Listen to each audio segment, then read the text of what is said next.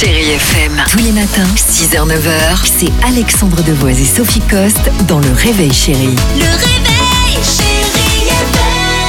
parle ce matin du Grenelle contre les violences faites aux femmes. Euh, ce sera jusqu'au 25 novembre, des échanges, des débats. Il y a des enjeux, évidemment, Sophie, pour ce Grenelle. Hein. Oui, alors quels sont justement ces enjeux? Le débat ne porte évidemment plus sur la réalité hein, des violences ni sur leur gravité. Le débat porte ici, aujourd'hui, sur notre capacité collective à mieux protéger les femmes Ouais. victimes. Alors, comment les pouvoirs publics vont ou peuvent agir de façon efficace, même si pour le moment, évidemment, tout le monde s'accorde à dire que les moyens sont insuffisants. On va essayer ce matin de voir tout de même les avancées positives. Alors, il y a des dispositifs qui ont été expérimentés en Seine-Saint-Denis et qui ont été généralisés sur le territoire national.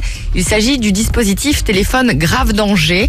Ça a été créé il y a 10 ans. C'est un téléphone en fait qui est personnalisé et qui permet entre autres aux femmes potentiellement en danger d'être mises en relation avec les forces de l'ordre dans les 10 secondes.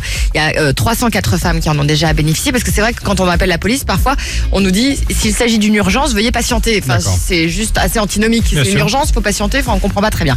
Donc il y a ce téléphone-là. Outre cette mesure, le gouvernement met en avant le recrutement de 73 psychologues dans les commissariats, donc des psys qui sont évidemment plus à même d'être à l'écoute et puis voilà d'identifier la détresse.